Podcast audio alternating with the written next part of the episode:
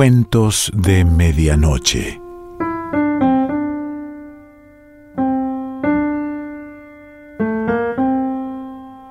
El cuento de hoy se titula Fiesta en el Private y pertenece a Elsa Drukarov.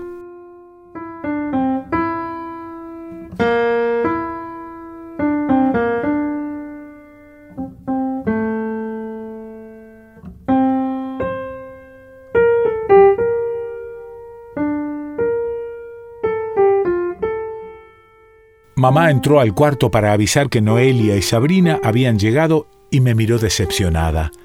Están tan lindas las chicas, me dijo. ¿Por qué se te ocurren siempre cosas así? Así era mi aspecto, mejor dicho, mi disfraz. No sé por qué se me ocurren, de modo que no le contesté. Igual yo me sentía contenta. Y claro que las chicas estaban preciosas, no necesitaba verlas. Noelia me había dicho que se iba a disfrazar de conejita sexy virtual, con esas nuevas máscaras flexibles que se te pegan al cuerpo y la cara y te dan como un aspecto de animada por computadora en tres dimensiones. Pensaba pasar la tarde entera en la peluquería, implantándose el cabello de nuevo para que se viera bien rígido, pero al mismo tiempo suelto sobre los hombros, con estrellitas flotantes, y se había elegido un corpiño y una calza de tenser de un color uva fluorescente que le debían quedar brutal con tanto Jim, ahora que se hizo los glúteos otra vez. La primera no le gustó lo que le hicieron, estuvo llorando dos semanas y no quería ni aparecer por la escuela. En cuanto a Sabrina, me habían avisado que optaría por un disfraz melancólico, diva de Hollywood. Era tan bella Sabrina Tenía tanta plata para operarse y sus padres le daban tantos gustos que no podía menos que estar espectacular. Ahora me esperaban y yo quería irme. La abuela Teresa me miró como si no fuera a verme de nuevo. Me abrazó muy fuerte. Mi amor, murmuró, que te diviertas. Sí, me voy a divertir, le contesté sonriendo. Algo le brillaba en los ojos negros. Esos ojos viejos pero tan vivos, tan intensos en su cara arrugada y morena, amarillenta, dicen que por la falta de sol. ¿Pasa algo? pregunté inquieta. Hizo que no. Pero yo la conozco, y entendí que se estaba tragando las lágrimas. ¿Sería emoción porque crezco? ¿Porque cumplo quince en dos días? ¿Y porque hoy mis padres me dejaron ir por dos días no iban a hacer historia a mi primera fiesta extasial? Pero la abuela no le da ninguna importancia a las fiestas extasiales, y mucho menos a los cumpleaños de quince. En realidad opina que quince años es una edad y nada más, que toda edad es importante, y que por qué los 15 en una chica son diferentes que los 15 de un varón. Y tiene razón, pero mi papá y mi mamá se fastidian cuando la escuchan. Que me quema la cabeza, dicen. ¿Tu abuela te dijo que te disfrazaras así? aprovechó mamá para preguntar, mientras bajábamos por la escalera hasta el subsuelo de recepción. Para nada. Mamá suspiró. Yo era un caso perdido, debía estar pensando un caso perdido por la influencia de abuela. Grave error. Puede ser que yo sea medio rara, pero el disfraz se me ocurrió a mí. Sabrina y Noelia estaban todavía más hermosas de lo que había supuesto, con sus cuerpos casi transparentes de blancos y cada músculo sutilmente trabajado, precisamente elongado con pastillas y ejercicios de gym, les dije que estaban muy lindas y ellas me retribuyeron porque me quieren y no son mala gente, pero la lástima se les veía en las caras. Y sin embargo a mí no me importaba.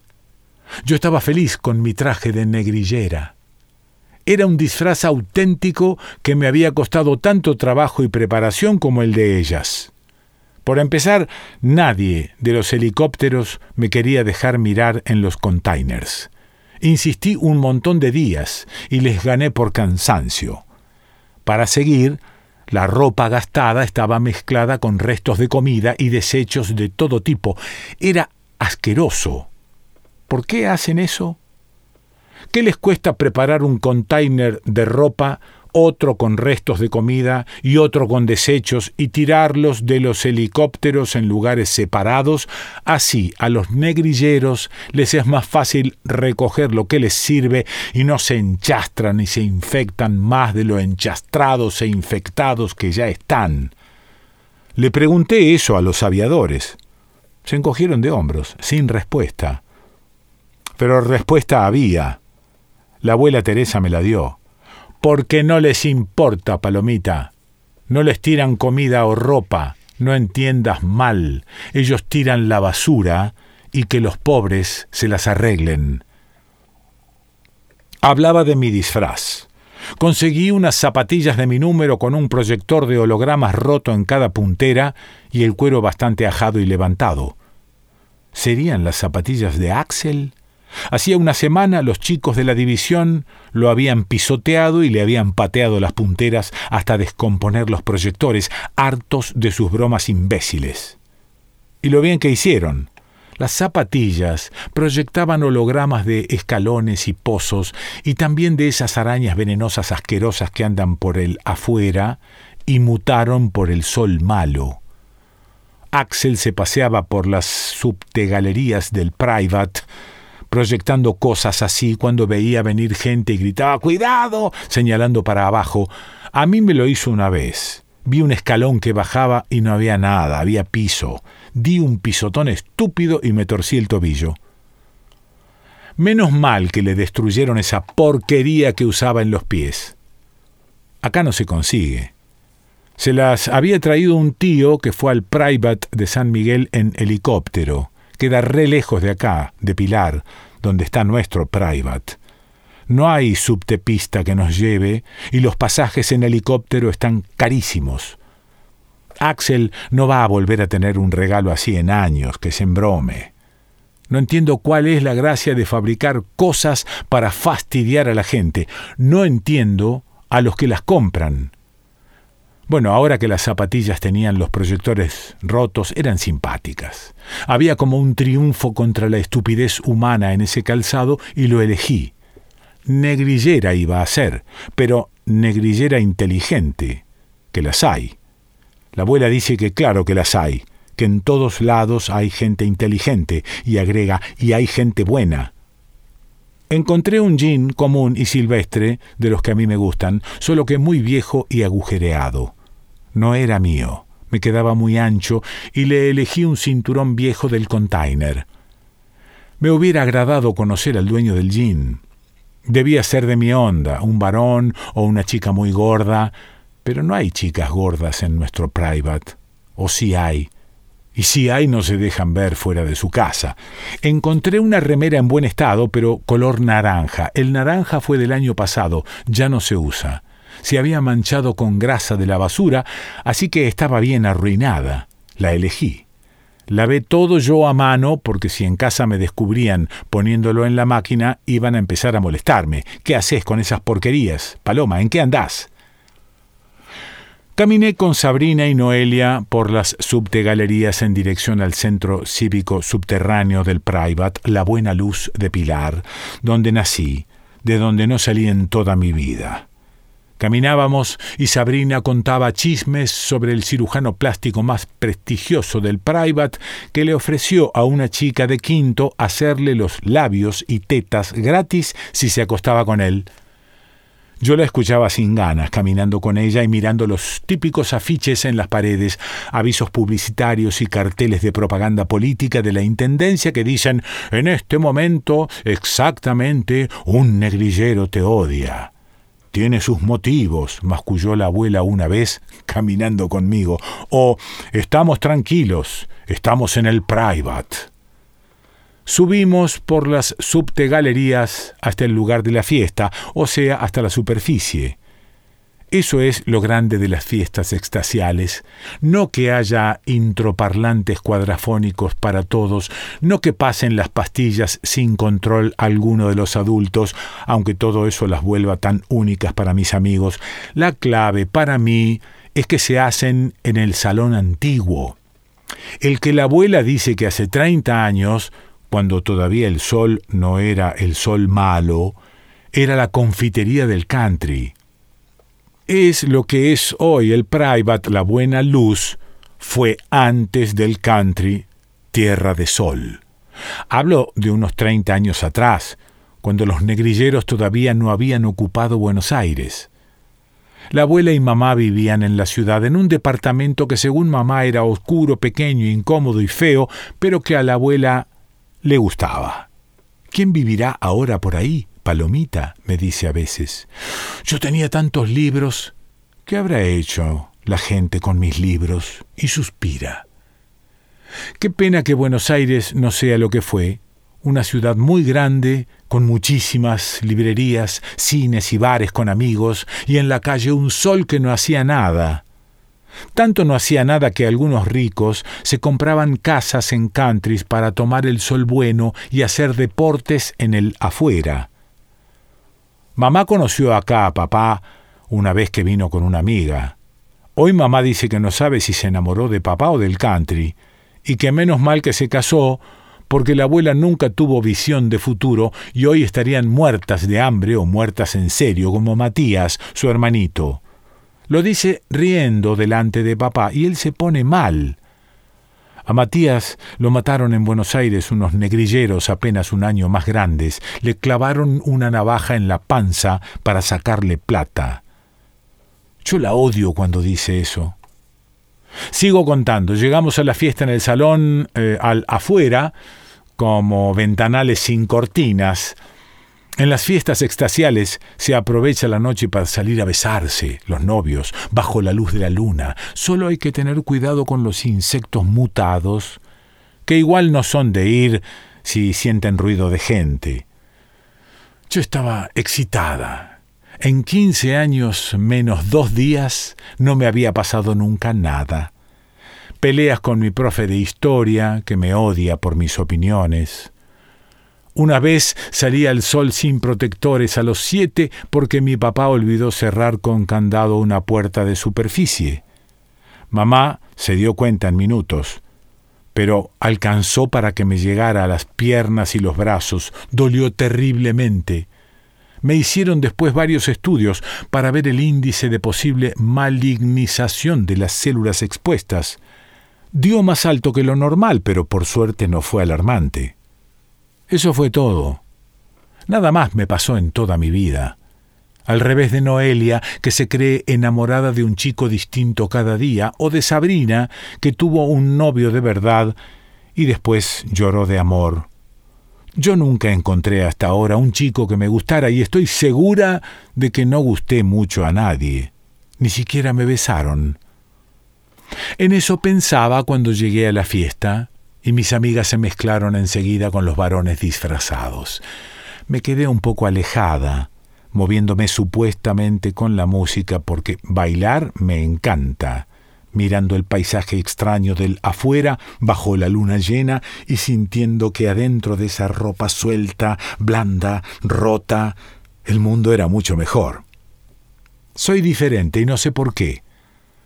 Me siento cerca de una chica que leí en un libro que me dio mi abuela, se llamaba eh, Frankie, y es antigua, de mitad del siglo pasado, tiene padres, pero está completamente sola como yo. Vive en el sur de los estados en la época del sol y odia al mundo. Tiene motivos, diría la abuela. Está llena de rabia y de ganas de salir. Es amiga de negros. Pero yo nunca vi ninguno y además dos negrilleros mataron a mi tío. Al final ella encuentra una amiga, Jasmine. Le va mejor que a mí. Sabrina y Noelia son buenas, tratan de integrarme, como dicen ellas, pero no nos entendemos. Supuse que en una fiesta extasial, con ventanas, luna llena y música, no importa tanto estar sola. Así fue. Me dediqué a mirar. Dylan estaba disfrazado de político, con el típico traje impecable y la dentadura fosforescente implantada. Había dos Che Guevaras, un Menem, tres Harry Potter, una Eva Perón, todos con las caracterizaciones de las películas de Hollywood. A mí me miraban incómodos. Varios me preguntaron cómo se me había ocurrido. Yo me encogía de hombros, no tenía nada que contestar, pero estaba feliz. Es raro que los ojos tuvieran un horizonte hacia afuera, que la tierra siguiera detrás de las ventanas, que me rodearan personajes tan diferentes, que conociera a todos, pero en realidad a nadie. Me ofrecieron una pastilla, la guardé, a lo mejor después la tomaba, no sé. Una vez que pasaba algo, no quería engañarme. Enseguida empezó la música muy fuerte, los hologramas maravillosos, las luces de colores y las estroboscópicas que detienen el tiempo. Me dejé llevar. Lo que sonaba me gustaba, estaba lleno de ira. Vibraba mi cuerpo, vibraba mis caderas, los brazos se me iban hacia el cielo como si hubiera buen sol y acariciara. Las puertas del salón estaban abiertas. Así eran las fiestas extasiales, con afuera y luna llena. Me moví hacia allá sin dejar de bailar. En el afuera descubrí a Noelia enredada con Dylan. Me pareció que me decían algo, pero yo tenía la música adentro gracias a los introparlantes que habían repartido y no precisaba gente y salón para bailar, quería aire, luna, cielo, cielo. Decidí seguir una estrella que avanzaba conmigo siempre adelante. Bailé, bailé, avancé.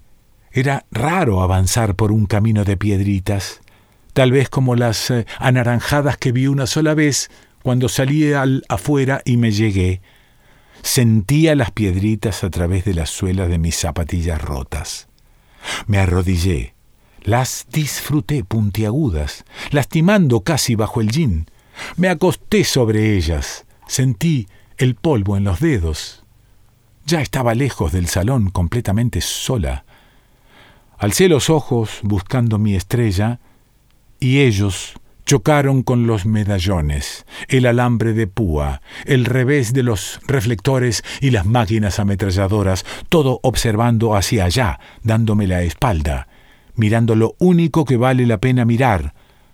La estrella estaba a la altura del murallón, y cuando di unos pasos quedó titilando, inmensa, del otro lado. Busqué la escalera que usaban los técnicos cuando precisaban reparar las máquinas ametralladoras. Tenía que haber varias, repartidas por el perímetro. Encontré una y la trepé. Con esta ropa era fácil. Llegué. Me subí. Miré para allá. Vi mi estrella, la luna, y bajé los ojos llenos de lágrimas para encontrarlos a ellos. Estaban ahí chicos y chicas negrilleros, a prudentes metros para no activar las máquinas, del otro lado de la fosa.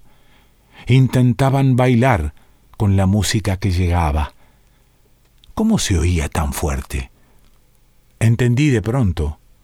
Mis introparlantes. La música me salía de adentro. Un chico de pelo enrulado, alzó los ojos, vi sus pupilas relumbrar por la luna. Ayúdame a bajar, le grité. Robé un introparlante. Tengo toda la música. Atajé al vuelo la soga y el arnés.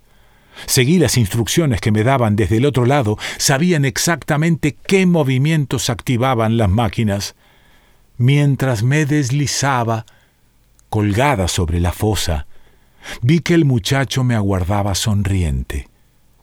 Sus ojos oscuros me parecieron inteligentes, vivos, chispeantes, como dice mi abuela que todavía hoy debían tener los ojos tantos negrilleros, como dice que los tenían hace medio siglo, una vez, en Plaza de Mayo, en Buenos Aires, cuando estuvo con ellos.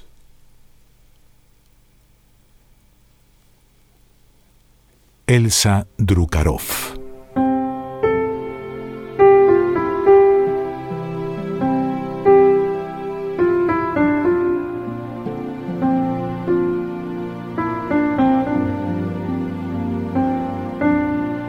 Cuentos de Medianoche.